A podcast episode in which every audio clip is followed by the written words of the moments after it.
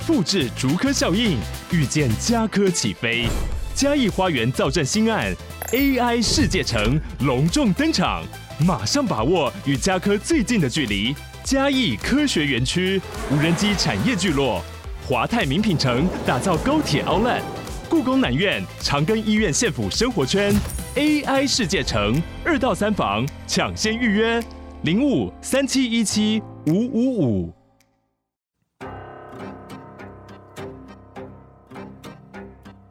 本节目内容可能包含血腥、暴力以及令人引起不安的情节描述，请听众斟酌收听。有时候真实犯罪比推理小说更害人，而有时推理小说是真实犯罪的狂想版。嗨，大家好，欢迎收听《二之根你的犯罪研究日志》，我是 Troy，我是 Lucien。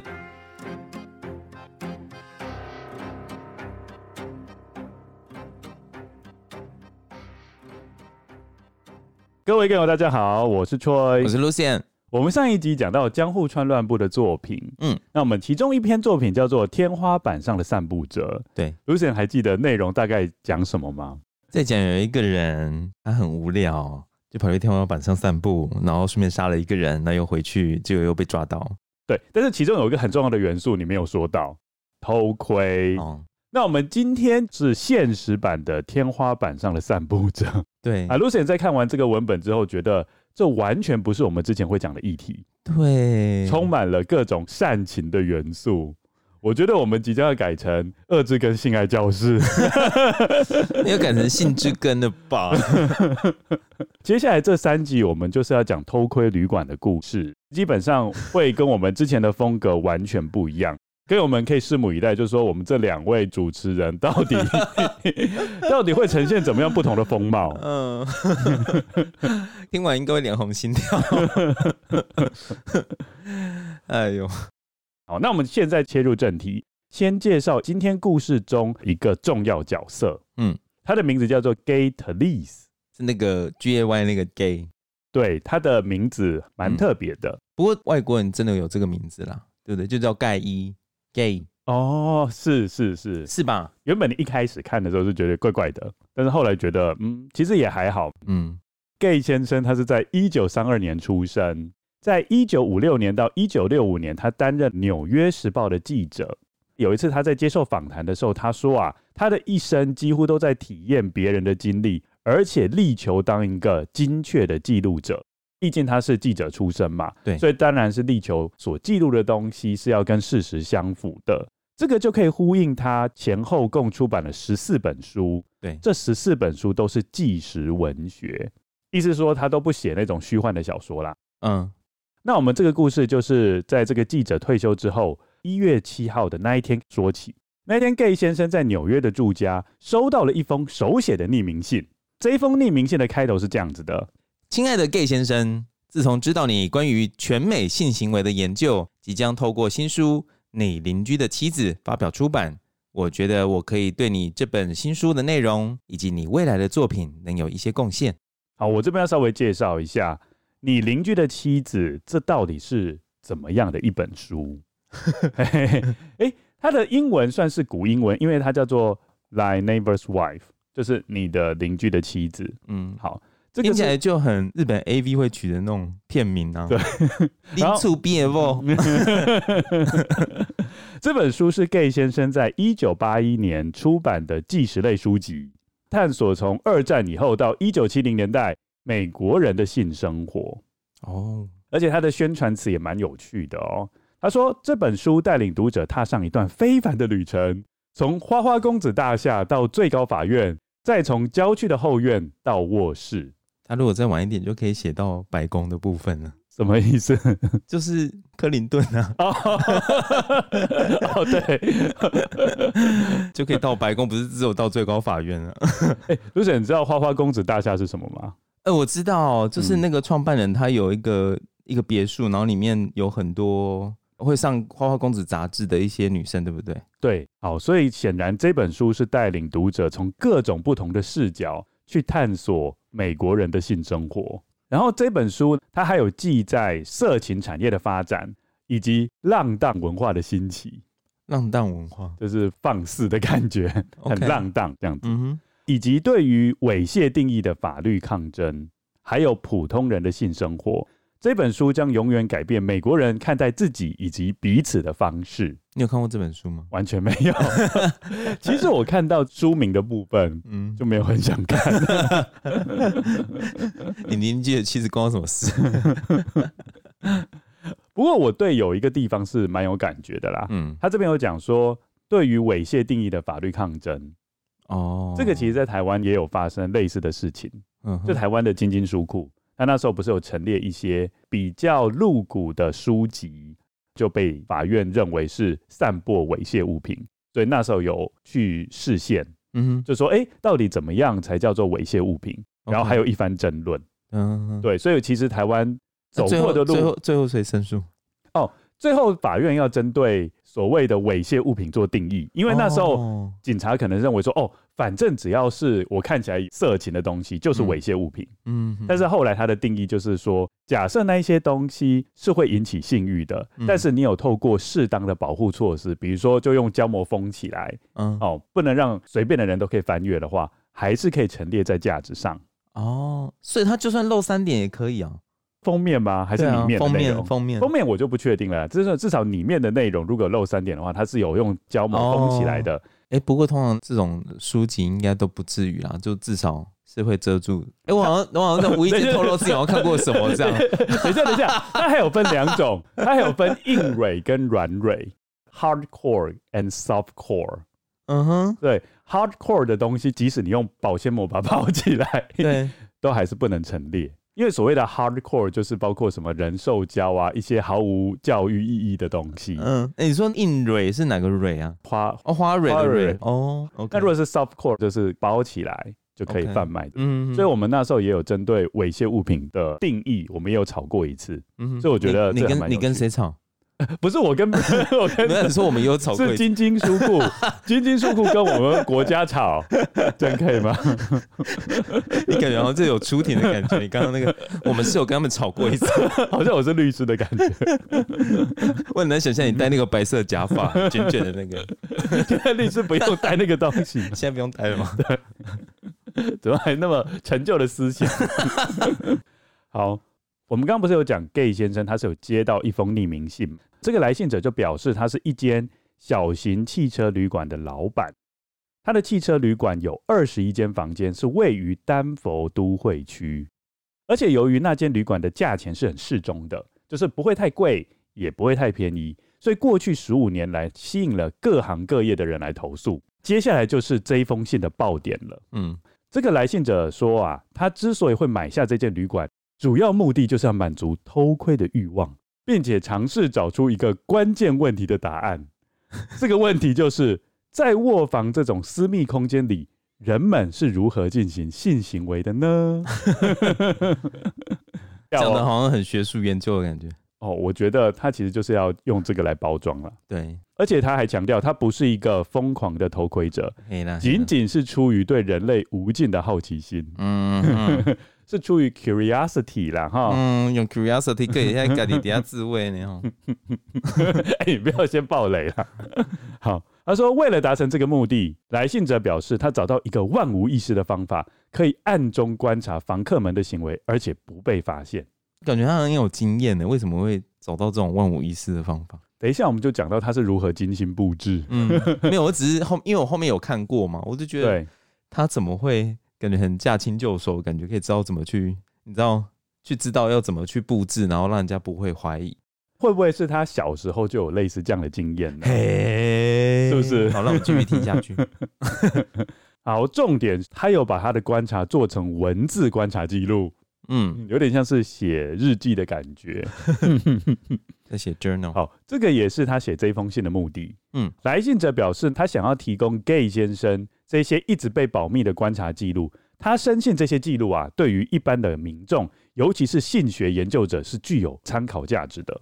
哦，所以他不认为他写的这个日志是充满色情的元素，而是你必须要用研究的心态去看待这些文献。你知道有一个系是在研究性的吗？好像有诶、欸，是研究所吧？树德，嗯，是性学研究所。对对对对对，嗯、他如果去念的话。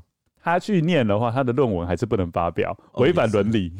对啦，研究伦理也对哦。可是他可以撇除这一块，嗯，只讲性的部分，就是只讲他的观察结果。对对对对对。嗯、可是人家应该问说，哎，你怎么会知道？对。好，在信的最后有提供通信地址，而且他表明在确保一切都在保密中进行之后，他就愿意现身了。他也是很谨慎哎，因为他还是怕被告吧。而且这个其实就是一个 confess 的、欸、一个自白信呢、欸。嗯，如果把这个直接拿到法院上，搞不好，嗯，如果再经过适当的收证，搞不好真的会被关呢、欸。对对对。接下来就是 Gay 先生在收到这封信的反应。我觉得 Gay 先生他本身可能也是比较开放的嘛。嗯，因为你看他都可以写来 neighbor's wife 了。嗯，这种充满性方面的性方面的性研究，对，所以才会引起这个来信者觉得，哎、欸，你可能跟我是同号，所以我就寄信给你。嗯然后我是说，我这边有大量的研究资料，只是可能是违反伦理的。那你可以在日后把它当成你未来新书的材料，嗯哼，这样子。所以他们是透过这一种方式联系上的。那如果你是一个性学研究者，也不是啦，就是你是像 gay 的地位的话，嗯，有在《纽约时报》担任过记者啊，嗯、哦，对这一些可能还蛮熟悉的，嗯嗯。听众都爱听呢、欸，这样说实话吗？收到这封信，很想看，去呀、啊，干嘛不去？走。所以 Gay 先生收到这一封信的反应是，先把这个信摆在一边，然后再思索怎么样回应。毕竟对方也给了通信的地址，所以现在主动权是在他这一边。嗯，好，他在这次物里面就有讲，他那时候就是陷入了天人交战吗？嗯，应该是有一个天使跟一个恶魔的天使，他说不要那个不行，那个东西脏脏也不能去看。然后恶魔就说啊，那个去看一下会怎么样？他就在想，哎、欸，我身为纪实文学的作家，我不能接受保密的状态。他的意思就是说。纪实文学的重点就是人事时地物都要写得很清楚哦，嗯，而且要确保资料来源的真伪哦。对，那你现在匿名的话，我是不是就不确定你到底是真的假的？嗯，所以他、这个、有可能自己编的。对，所以他搞不好是觉得我可能是浪费时间，哦，对不对？但是另外一方面，他也可以理解为什么旅馆主人会希望匿名的原因。嗯，他当然是怕被告了之后还被关，然后破产。然后某一方面，他也蛮认同旅馆主人的。因为 Gay 先生在一九六九年出了一本书，叫做《The Kingdom and the Power》国度与权势。这本书里面就有提到一段文字：Most journalists are restless voyeurs who see the warts on the world, the imperfection in people and places。他的这句话的意思是说，大多数的记者都是焦躁不安的偷窥者，他们看到了世界上的缺陷，人和地方的不完美。对。所以他的意思就是说，记者就某方面来说，也跟偷窥狂没什么两样。嗯，所以你也不能太责怪这一位匿名者。哎、欸，我还去查了一下 “voyeur” 这个字，哎，v o y e u r 这个字，就、嗯、它就是偷窥者的意思。你没学过是不是？我没有学过。对，这个字蛮少见的啦。可见你没有当过偷窥者。没有，我后来去查一下，这个字的来源是法国。哦、嗯，它是法文，因为法文的看是 voir，v o i r 啊，然后眼睛呢是 you，y e u x，那因为通常都会用复数嘛，y e u x 就是用眼睛看。它就变成了这两个字合在合在一起的意思，就变偷窥者，在英文就变偷窥者的意思，我觉得蛮有蛮有趣的。嗯，所以刚刚是 Lucian 的英文小教室，Voyeurs，大家可以学起来哦。嗯、啊，这就是偷窥者。所以从这句话可以知道，Gay 先生也不会说不能理解旅馆主人的想法啦，因为毕竟他之前可能在做采访的时候，也不一定每次用的手段都如此合法吧。你不觉得吗？嗯，他这里面就有提到，在 Gay 先生写这本《你邻居的妻子》的时候，他就有把人家经营按摩院啊，还有和性开放的人混在一起，也有参加过天体营的经验，然后把这些经验呢，都把它写成观察日记。对，他是亲自去参加天体营。对对对，所以就代表说，做这个纪实文学，他强调的不是资料的收集，嗯，而是说你要亲自去那些地方，对，你要融入。就是融入你要调查的议题里面，对，甚至你要变成其中一份子，哦，你才能了解说，哎、欸，他们私底下沟通的方式啊，或者是他们私底下有什么约定成熟的东西。OK，好，猜猜看，Gay 先生在经过这一番天人交战之后，哦，这双方面拔河嘛，他到底最后有没有联络旅馆的老板？没有啊，哦，今天的节目都要这边，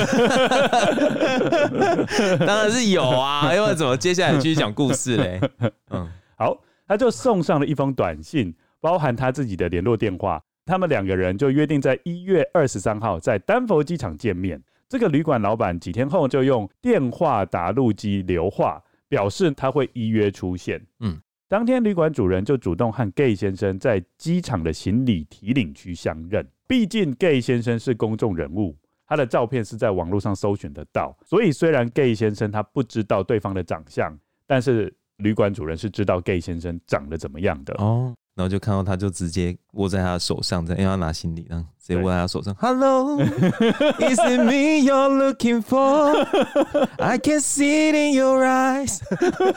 为什么忽然间唱情歌啊？粉红泡泡就出现，没有啦，没有那么 gay。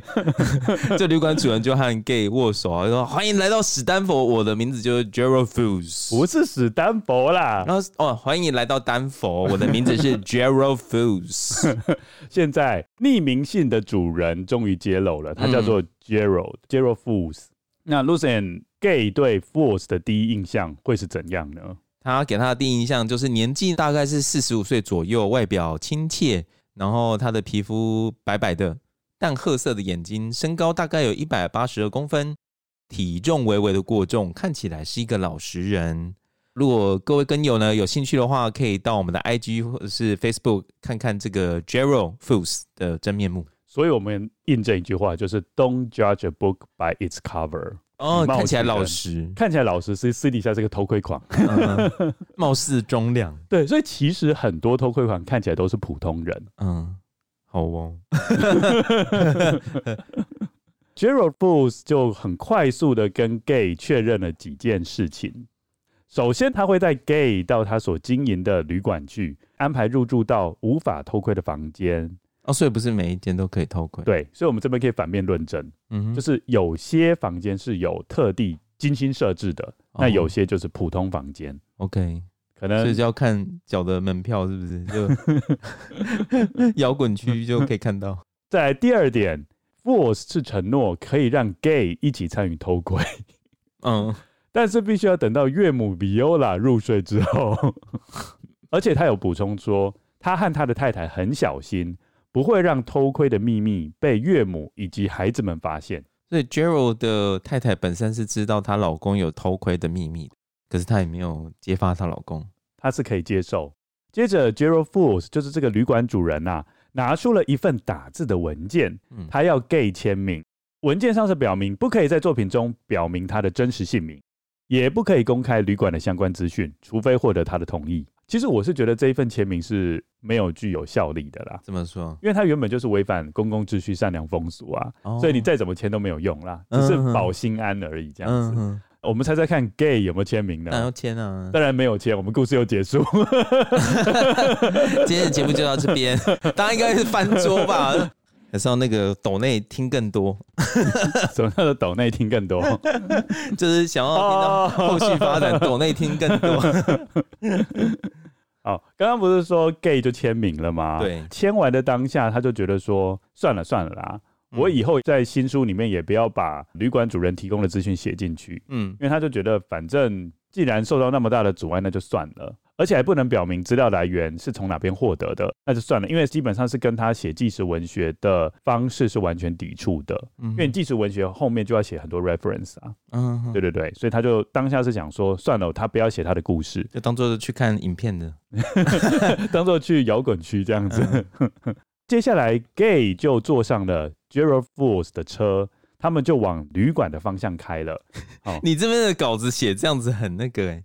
说 Gay 这时候就坐上 Gerald，我忘记写的车，跟大家说就是 Troy 写的稿就是直接写说 Gay 就直接坐上 Gerald Fools，很情色哎、欸，我忘记写的车好不好？好、嗯，而且要直接往旅馆的方向开，这是什么？一路一路背着他是不是？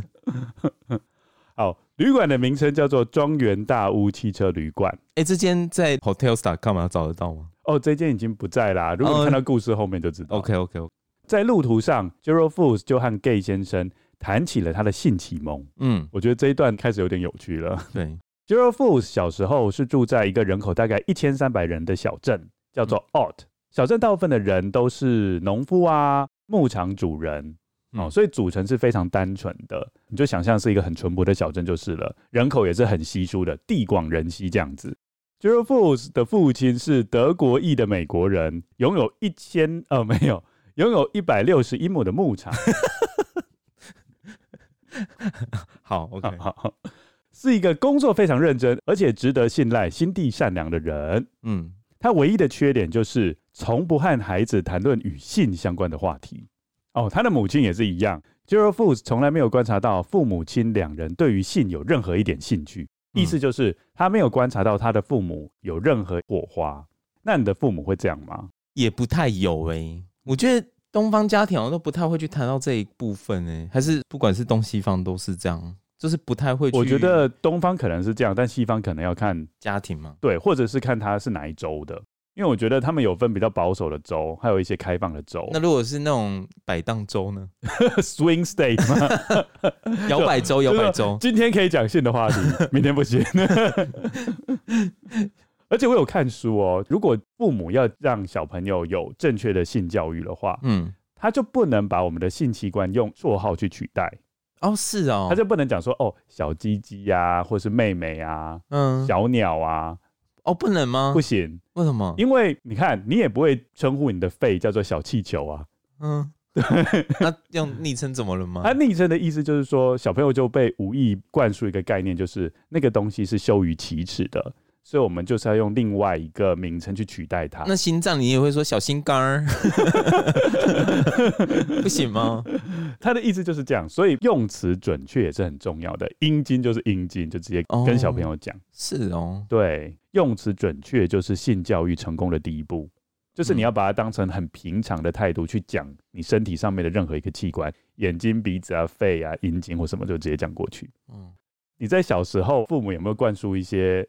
或者说有没有跟你讨论一些性方面的话题？就没有啊？你爸妈有吗？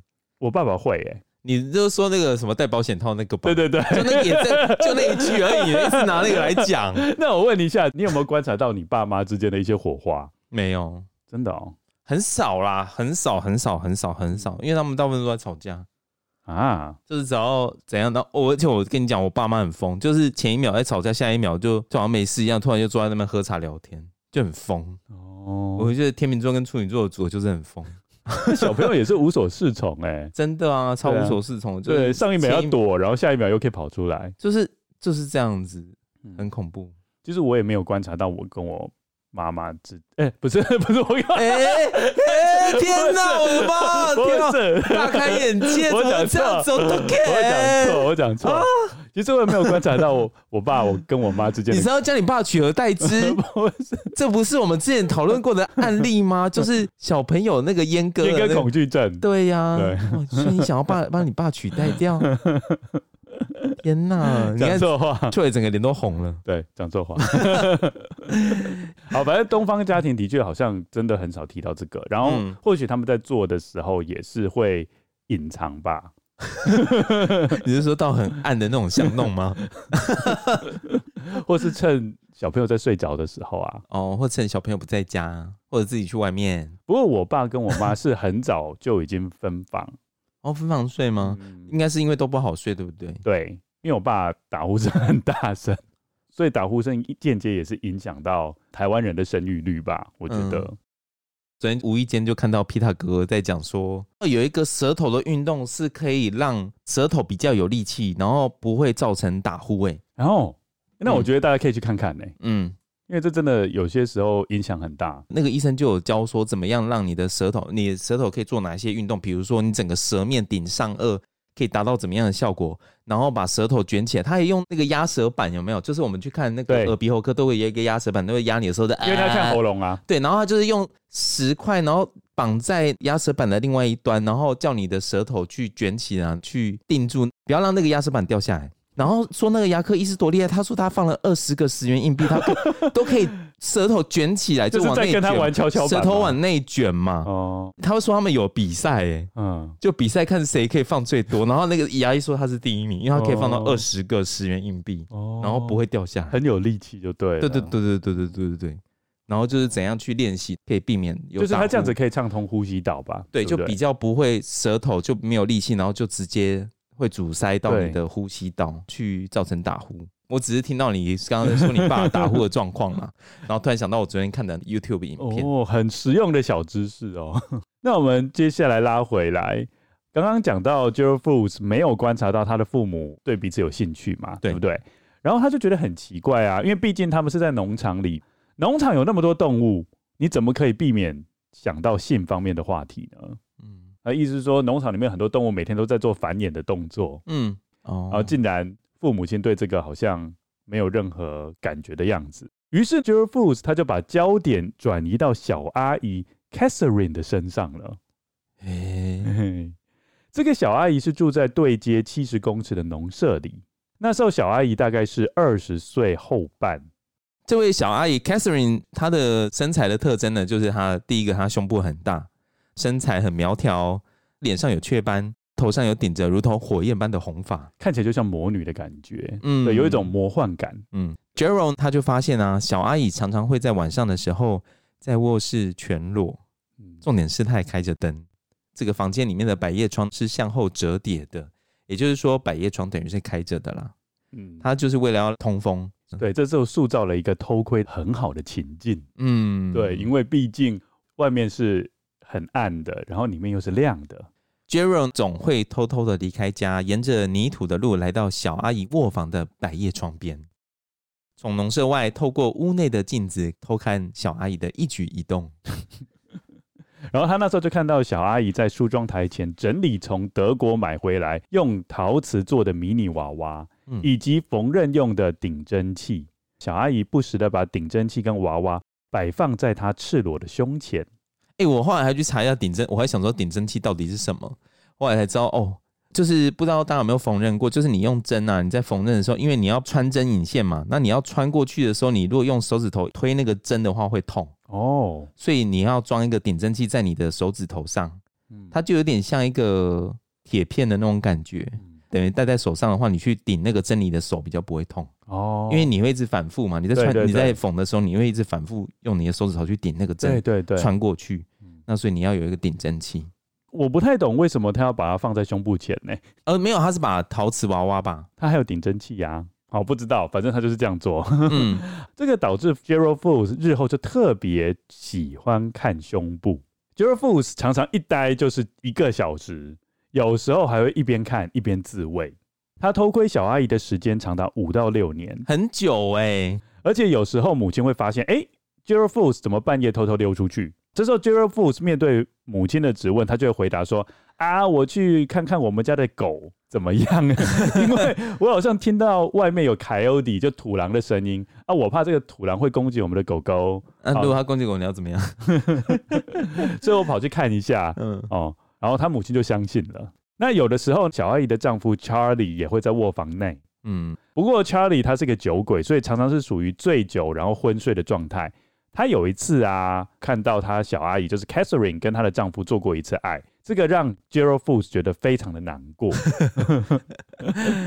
他还下一个结论，他说：“She was mine. I thought I'd see more of her body than he had。”什么意思？也就是说，这小爱应该是我的啊。为什么？为什么？她觉得就是都是她在看她的身体啦，嗯，比她丈夫看的次数还要多。对，所以她觉得她应该才是她的老公，因为她丈夫几乎都在酒醉的状态。嗯嗯，这个就是 Gerald Fools 的性启蒙，也促成他偷窥狂的起源。他觉得小阿姨就跟其他的家人是不一样的，对他来说有一个很特别的意义。他应该把她当成他老婆了吧？嗯。这个是一个很严重的，因为他的父母亲是不是都没有跟 Gerald Foods 讨论过有关于性方面的议题嘛？对，所以他们都没有发现说 Gerald Foods 他其实是透过这个部分去得到高潮的哦。对，就会造成古典制约，就是你日后一定要透过偷窥才能得到高潮。他不是就是边看他小阿姨的身体，然后边自慰得到高潮吗？嗯，就是你这个久而久之，这方面就会产生连结，嗯，变成日后如果你不偷窥，你是没有办法得到愉悦感的。哦，对，所以这个就要很早就要制止。但是问题是，他们家又不讨论这一方面的议题。对，所以我在这边又在强调，就是性教育非常的重要。嗯，就是你观察到小朋友可能有这样子自慰的状况，当然，你不是当下就跟他讲说你为什么会这样？你是说刚刚刚到一半说你在做什么 这样子吗？会吓死吗？不行呐，我们一定是要事后去观察到他是透过什么方式去达到高潮的。所以你是说，就是爸妈要跟小朋友讨论，哎，你都看什么啊？没有啊，你就是侧面去了解就好。你都看什么？考考这样子吗？天哪，这种也很尴尬哎。好，那我们接下来要回到 Gerald Fools 很羡慕小阿姨有迷你娃娃跟顶针器嘛。嗯，那他有一次就趁小阿姨在旅行的时候偷了他的一个顶针器，接着再趁小阿姨旅行结束前放回原处。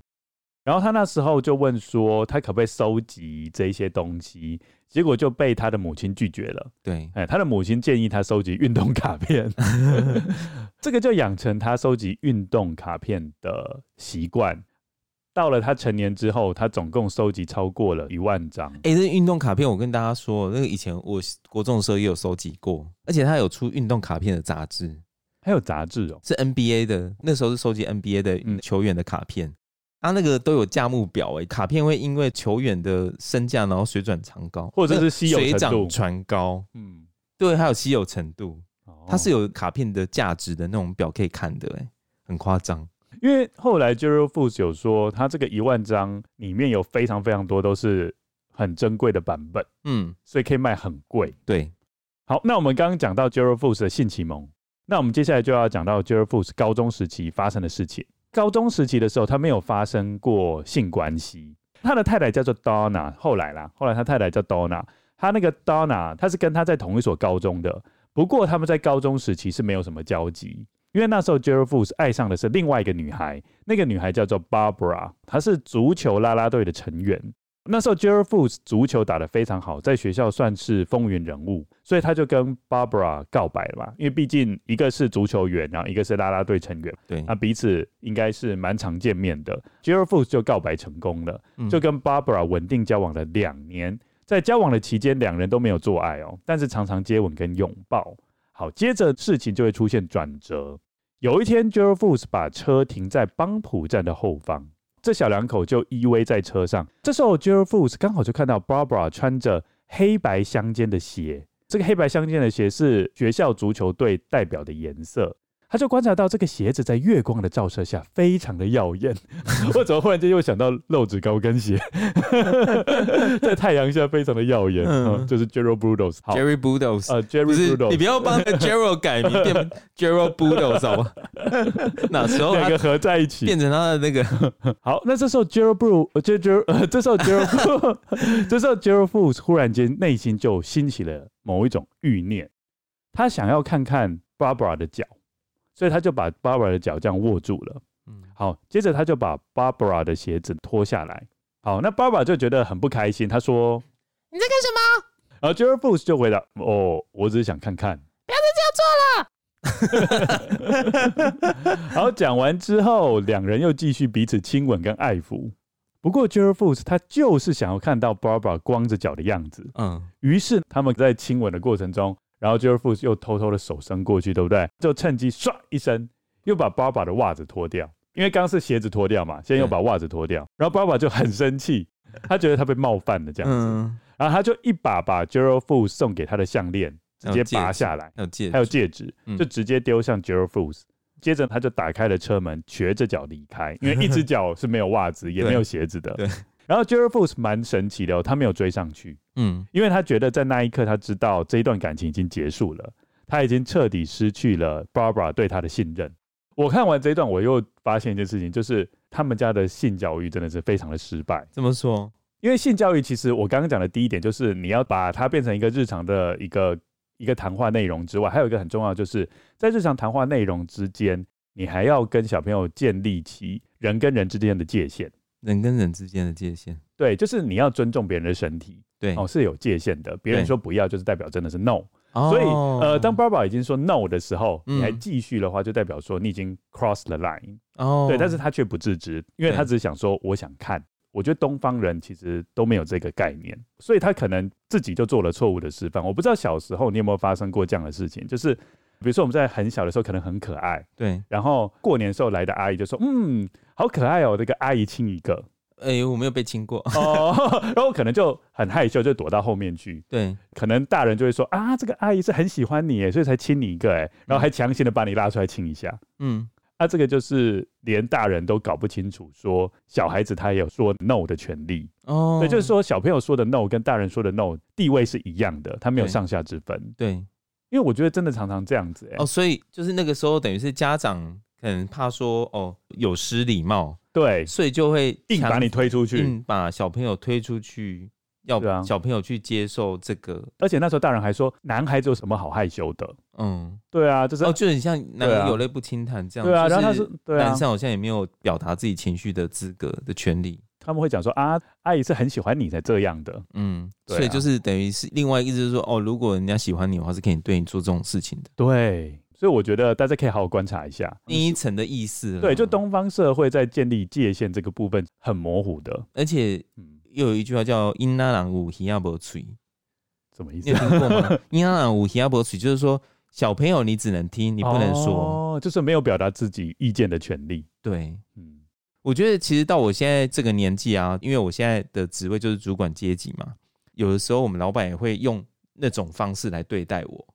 就即便我已经到这个年纪了，可是这个位置是他们让我坐上去的，对，他们也会觉得用这种方式来压你，就是觉得说啊，你年轻，你不懂啊。对，有的时候就是点点不要讲话，对，他觉得就是你就做就对，我就叫你做啊，你你在那边讲这些干嘛？他们还是会用这种逻辑，就会觉得说你就是晚辈，你不懂，对他们还是会这样。所以，我们回到刚刚讲的情境啊，我觉得 Gerald Foods 本来就该被分手，对，分的好，嗯嗯嗯。可是他这样是不是也有恋足癖呀？哦，对，这个恋足癖跟他的小阿姨 Catherine 也有关系。哦，小阿姨真的是影响他很深。对 Foods 才六岁的时候，嗯，小阿姨那时候就蛮常到他家里面串门子的，对，然后就跟他妈妈讨论的很开心嘛，然后一起喝咖啡这样子。那我们知道小时候。小朋友才六岁，很喜欢到处爬来爬去。对，他就无意间爬到小阿姨坐的那张桌子下面，然后就看到小阿姨的脚，他就很有冲动，因为小阿姨就是刚好穿着露趾的鞋，跟那个 Jerry Budos 那个一样。对，他就很想要把小阿姨的鞋给扒下来。嗯，从那时候他就对脚非常的迷恋。嗯，所以你看，小阿姨带给他的就是胸部跟脚。嗯，好，跟 Barbara 分手之后。Gerald Foods 需要情绪的出口，那时候他刚好高中毕业啊，所以他就决定投入海军，而且接下来他在四年之内都在地中海和中东服役。放假的时候船会靠岸嘛，他就开始在沿岸的城市进行性方面的探索，拜访每一间地中海沿岸的酒店，与性工作者接触。这个我们船员也会这样啊，我们的船就是都会特定去某一些港口，对哦。还特地的、喔，对对对对对，就是有那种，就是那种产业特别发达的。听说有小三，哦，就是养在国外的小三，所以那个时间到就进去看一下小三。好，在一九五八年 Foods 就从海军退伍，回乡的时候就透过母亲的穿针引线，重新认识了 Donna。我们刚刚讲过，Donna 是跟 Foods 是读同一间高中的，只是那时候 Foods 看不上他嘛。对，现在两个人都已经成年了，他们就开始哎，彼此之间产生了情愫。嗯嗯嗯，他们就在一九六零年结为夫妻。Donna 是学护理的，他那时候已经在医院当了全职的护士。他在 Aurora 郊区的医院工作。Gerald Foods 则是担任公司的审核员，负责记录油槽的存量。听起来无聊。对。Foods 就觉得这个是 boring 的工作，所以他唯一的休闲娱乐就是下班后他会进行偷窥活动。晚上的时候 Foods 就会徒步，那当然有的时候会开车，在 Aurora 市区开始闲晃，看看有没有哪一户人家恰巧没有把窗帘拉上，他就会去观察，嗯哼，哦，屋子里面发生的情形。嗯 Foods 没有对 Donna 隐瞒他的习惯。蛮坦诚的，对，因为他觉得说护士通常思想比较开放，因为毕竟已经看惯了生老病死嘛，那所以对他这个偷窥的习惯，应该也不会觉得大惊小怪。那有趣的是，当然他不是听到说 Foods 跟他讲说他有偷窥的习惯吗？嗯，他竟然建议 Foods 把观察到的结果写下来，然后他因此就真的养成了写记录的习惯，他还蛮听话的。就妈妈就是教他啊，你去收集运动卡，然后收集了一万张。他老婆教他写日记，他就写了几百页的日记这样。但是我觉得很荒谬哎，就是说，就是说，比如说我有点忐忑的跟你坦诚说，呃，老婆不好意思，呃，我有偷窥的习惯。然后老婆竟然对他回答说，哎、欸，那你为什么不把它记下来？很开放。对，好，到了一九七零年。他的记录已经高达数百页了。他老婆不只是开放，我就已经开过头了。接下来故事线就拉回刚刚 Gay 先生跟 Gerald Fools。我们刚刚讲这个故事的途中，他们其实都还在前往庄园旅馆的路上。嗯嗯，对。那他们现在这两个人呢，终于抵达了饭店旅馆了。他说，其实他们那时候在购买汽车旅馆的时候，他有选定好几个目标。对。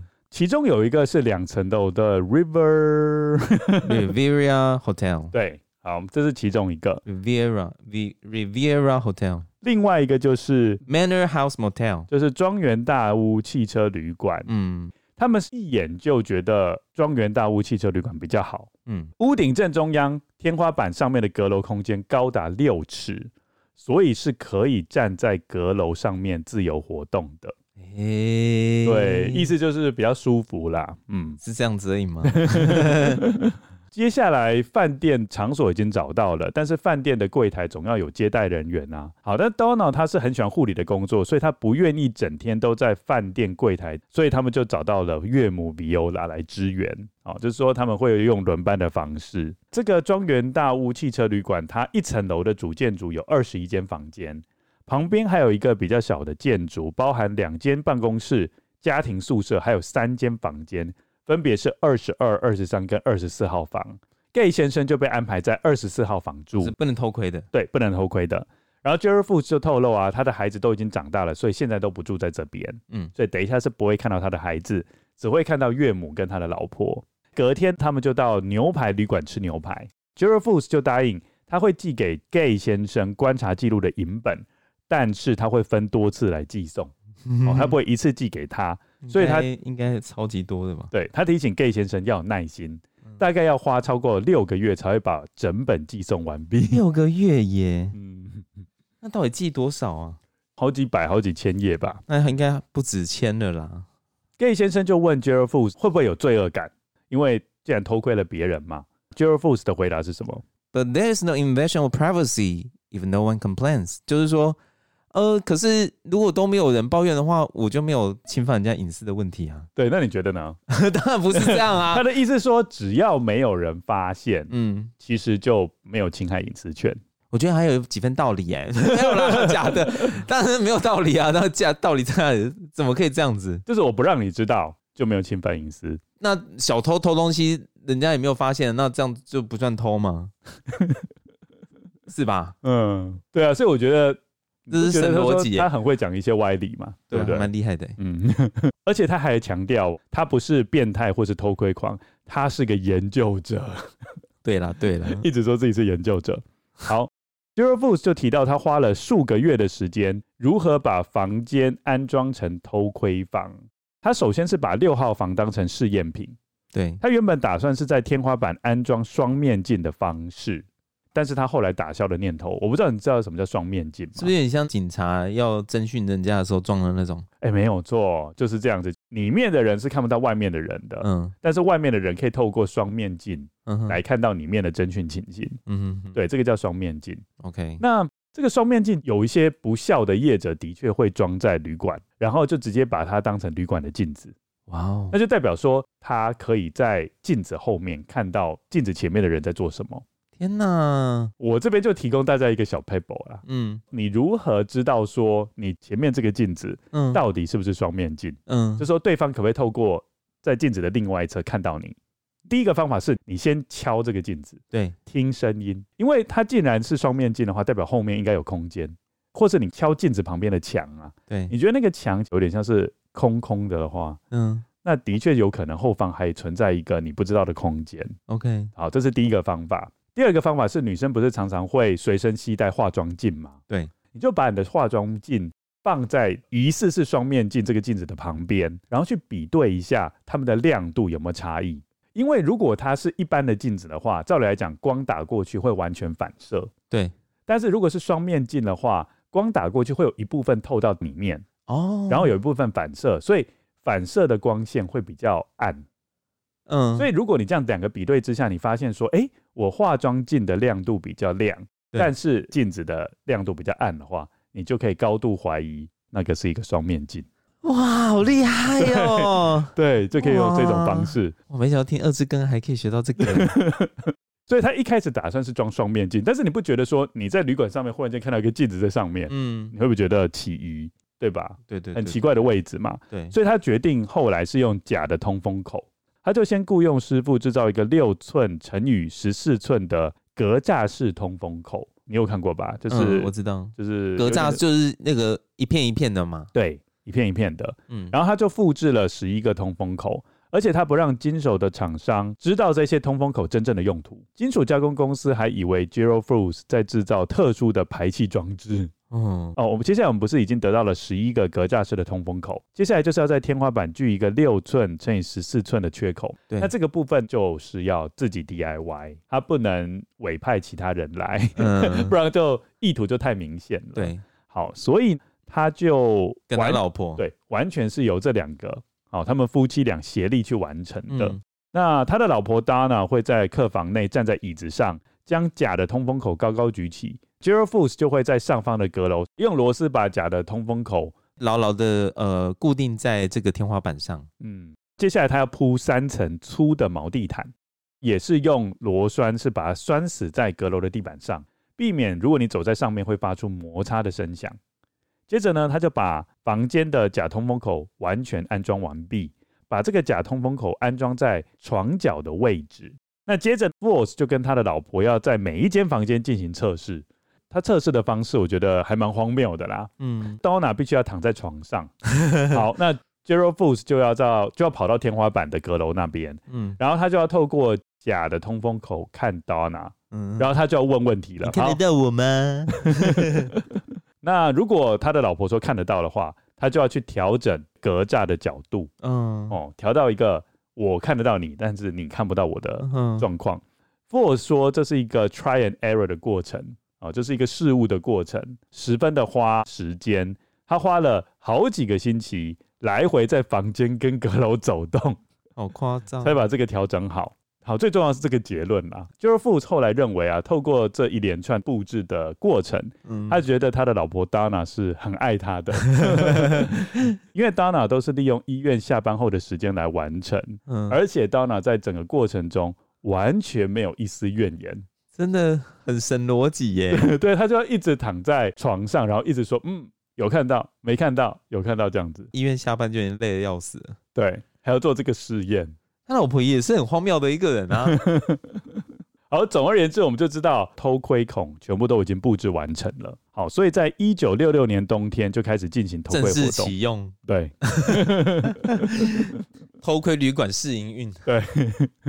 Donna 会在有空的时候送一些水果、苏打饮料或三明治到阁楼给 Force 吃，嗯，啊，Gerald Force 吃。阿吉玛夸了安诺哈，吉玛来夸这几根啊，几对几根啊，夸了安诺，还会问他心得感想吧？他会看他的那个日记吗？他们会互相讨论呐。Oh my god！然后 Gerald Force 就喜滋滋的说：“我是这间旅馆里面唯一有客房服务的人，room service。”好夸张。那有时候，Donna 会接受 Gerald Furse 的邀约，躺在她老公旁边，跟他一起透过通风口观察房客。不过，Gerald Furse 表示，Donna 并不是一个偷窥狂，只是他觉得 Donna 的家庭成员对性比较开放，所以他们夫妻俩有的时候会在阁楼上方性交，阁楼成为两人卧房的延伸。这样不会下面能听到吗？因为他们有铺很厚的地毯嘛。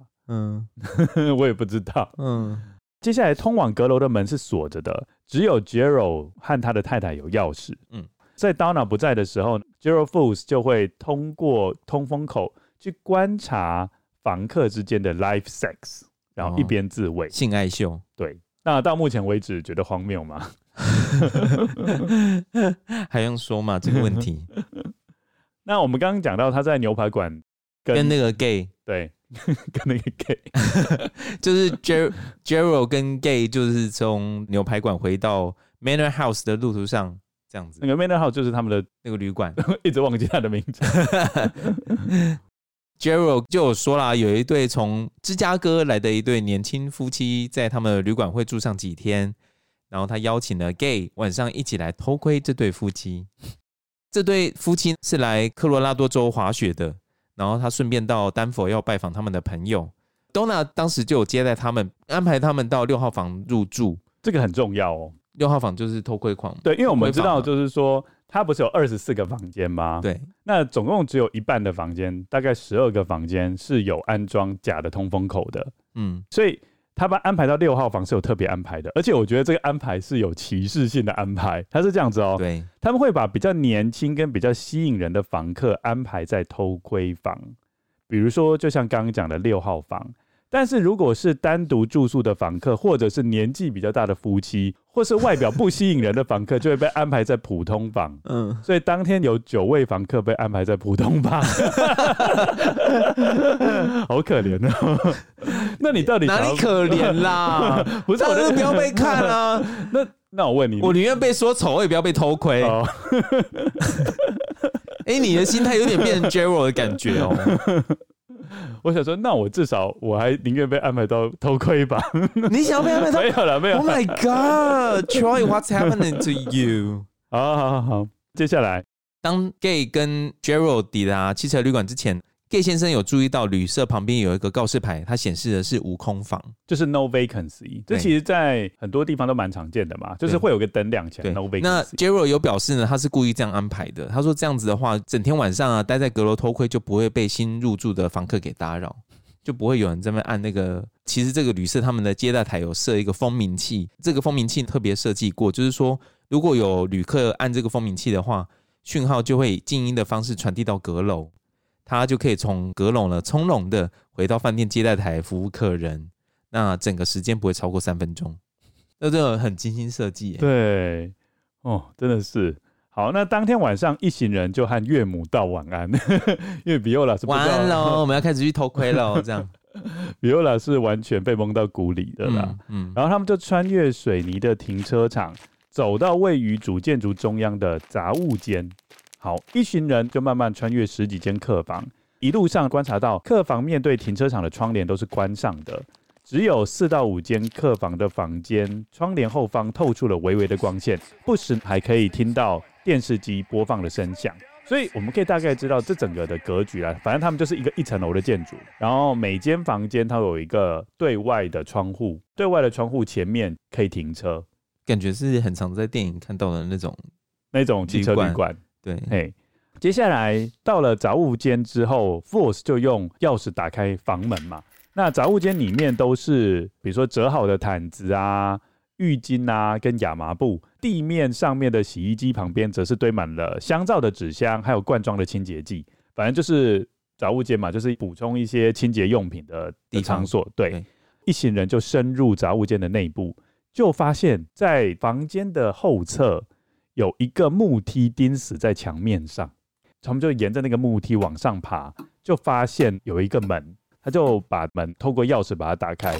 这时候，Gerald Fools 就把食指举起来，靠近嘴边，比出一个安静的手势。嗯，一行人就透过这个木梯爬上阁楼，结果一爬到这个阁楼，就发现阁楼透着微微的光线。嗯，他们就可以透过这些光线看到支撑屋顶架构的木梁。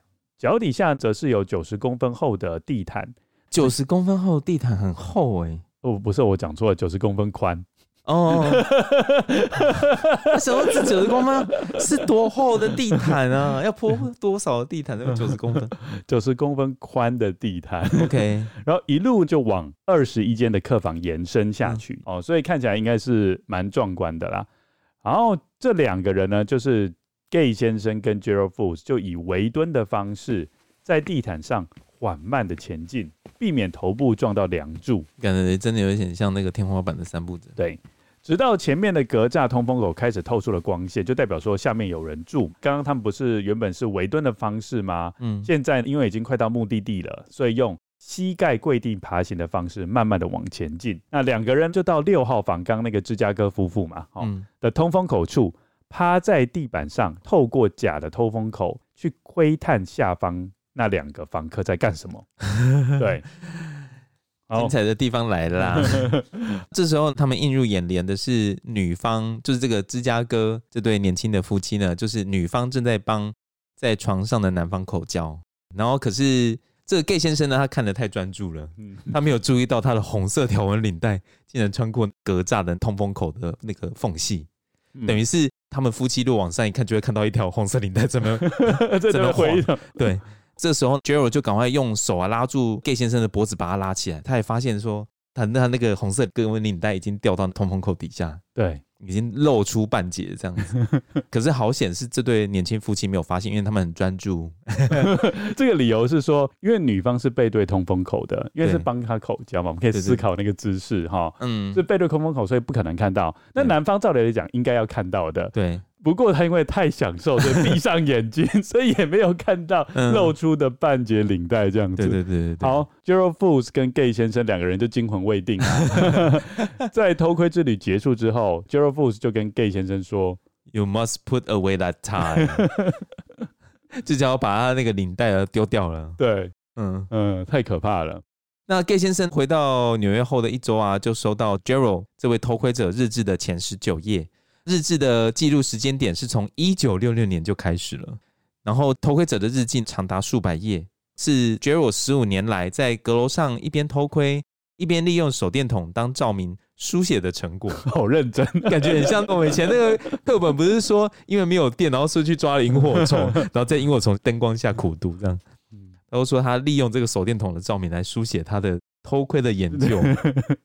然后在下一集呢，我们就要来介绍 Gerald Fools 这位偷窥者，他日志中比较有代表性的几篇。在日记中，Gerald Fools 称呼自己的阁楼空间是 Personal Observation Laboratory，也就是个人的观察实验室。对，他真的把自己当成是研究学者了。嗯，Lucien 有把后面几篇。所谓的有代表性的记录看完嘛？嗯，那你觉得有没有有趣？我现在比较担心是我下一集要怎么讲，要用什么口吻去讲这些新三色的东西？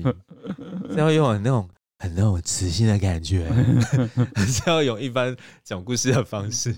故事就到这边，因为我们今天主要只是要讲《偷窥者日记》的作者，就是这个旅馆主人，他一些性启蒙啊。还有就是说，他是怎么样建造这个偷窥旅馆的？对，那如果大家有兴趣，Netflix 其实有纪录片，你有看过？英文叫做《The Voyeurs》。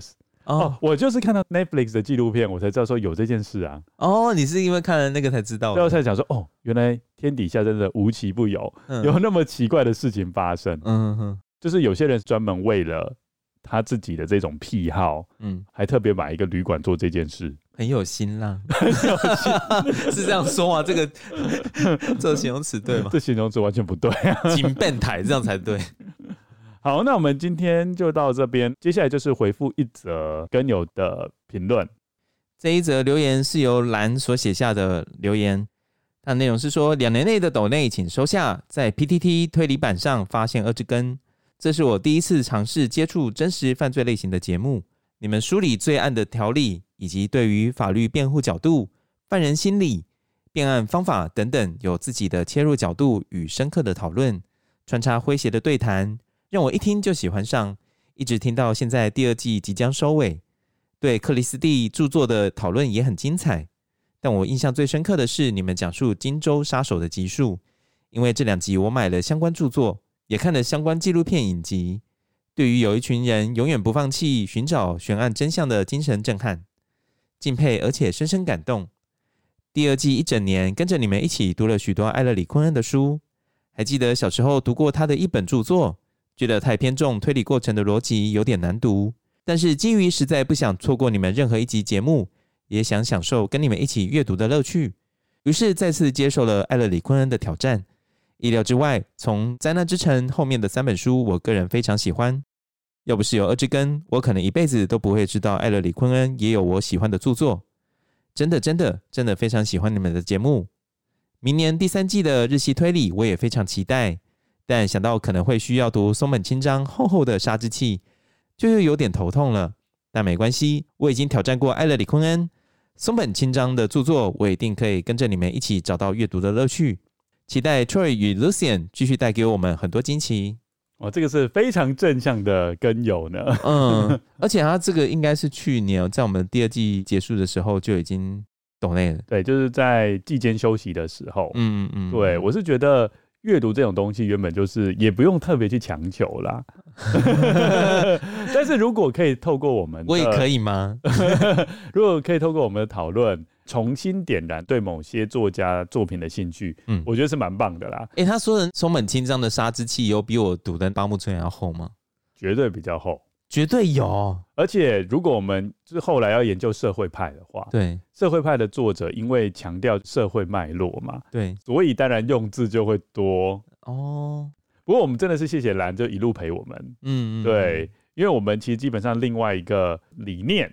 哦，就是挖掘一些大家平常可能不会看的推理小说，还有就是呃，可能大家在看推理小说的时候不会那么有顺序的看，对对吧？比如说他可能先看看了克里斯蒂，可能又跳到现代的作家的书，嗯，这样跳来跳去。嗯，那我们是为了建立一个脉络啦，就是推理史的脉络，嗯，对，所以会 focus 在那边，不然的话。如果像我们第二季一连串介绍四五本艾勒里昆恩的书，其实也蛮累的。对，因为都不太好啃哦。嗯，好，那我们今天的节目就到这边，希望大家在听了我们这一集偷窥的故事之后，能够对。下两集呢，抱持更大的期待。我觉得大家应该会蛮期待下两集的吧，因为我们下两集就是要开始分享他的日志里面到底有写一些的什么东西呀、啊。而且我坦白讲，他的日志真的写得非常的露骨。对，我都不知道我下两集要怎么念呢。好，那我们今天节目就到这边。今天谢谢大家的收听，欢迎大家来我们的 IG 跟 Facebook，还有扑浪的粉丝专业跟我们互动哦。有一句名言说。一周一集，二之根，真实犯罪远离你，说的真好。今天谢谢大家的收听，大家拜拜。好，大家拜拜，下次见。